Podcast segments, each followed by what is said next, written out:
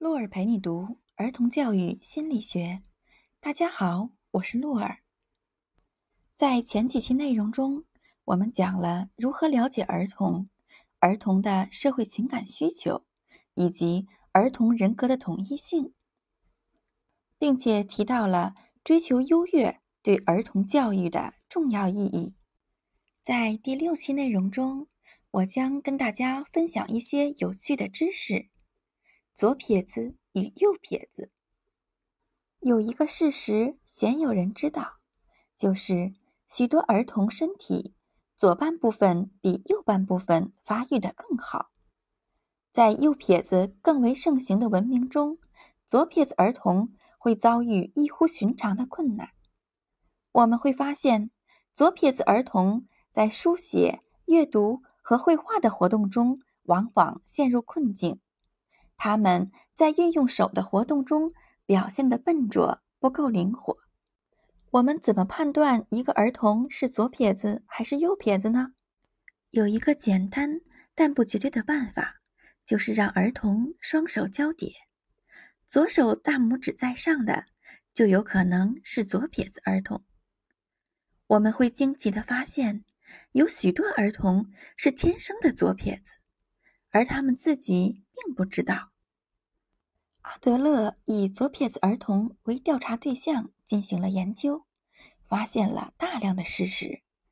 第一个事实是，在右撇子文明横行的时代，左撇子儿童通常被视为笨拙。比如说，在我们国家，我们是靠右行驶的；而在英国或阿根廷，他们是靠左行的。我们初次去这些国家的时候，会感到不知所措。左撇子儿童只会比这更糟糕。当他们生活在惯用右手的家庭里时，他们的左撇子不仅妨碍自己的生活，也会给家人带来麻烦。在学校练习写字时，他们在写字方面的能力就会低于平均水平。由于家长或老师并没有了解到其中的原因。所以，左撇子儿童经常受到惩罚、抱怨，得到比较差的分数。左撇子儿童就很容易相信自己在某一方面的能力是有欠缺的，往往不会想到其他的理由。他们会感觉受到贬损，被人看轻了，觉得自己没有能力与别人竞争。家人也会因为他们笨拙的表现。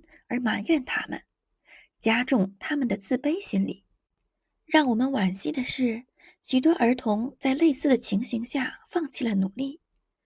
他们并不明白自己身处一个怎样的困境中，也没有人教他们如何走出来，因而自己走出的困境难度变得更大了。